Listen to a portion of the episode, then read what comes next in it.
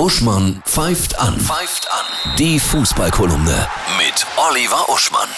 Die erwischen mich. Ach Liebchen, kommt jetzt die Torschusspanik? Mach keine Witze, die erwischen mich, die merken, dass ich nie selber gespielt habe. Hallo Oliver, ich grüße dich. ein, ein Zitat aus deinem Buch Überleben beim Fußball.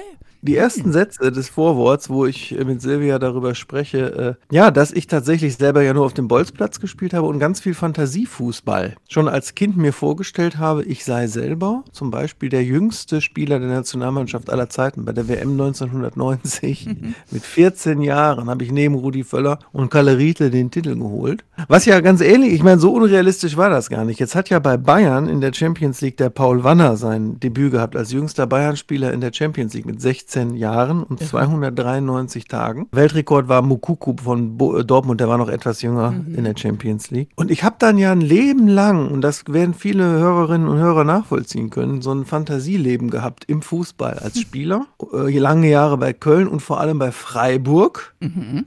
deren Freiburg? jetzigen Erfolg, ja, ja ich habe ich immer sympathisch gefunden. Okay. Immer mhm. schon sympathisch. Und die, jetzt sind die ja wahnsinnig erfolgreich in der Europa League, sind da Tabellenführer. Und deren Erfolg auf die Dauer habe ich in der Fantasie vorweggenommen, schon in den 90er Jahren. Ne? Wahnsinn. Ja. Und so gegen Ende hin, so über 40, da habe ich dann in der Fantasie noch ein, zwei Jahre auf Sylt gespielt. man, man, spielt ja dann noch Amateurliga so, ne, um dazu ausklingen zu lassen, bevor man Manager wird.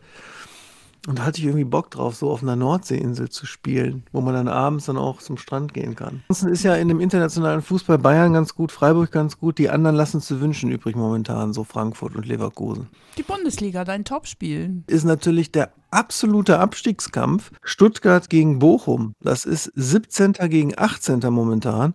Und die Bochumer haben beim letzten Spieltag überhaupt den ersten Sieg eingefahren. Sind also leicht im Aufwind. Wenn die jetzt in Stuttgart gewinnen, dann können die, obwohl ja alles nach dem totalen Scheitern aussieht in dieser Saison, doch noch Fahrt aufnehmen. Ich wünsche dir ein wundervolles Fußballwochenende. Tolle Tore. Alles Liebe. Ja, Tschüss. Okay.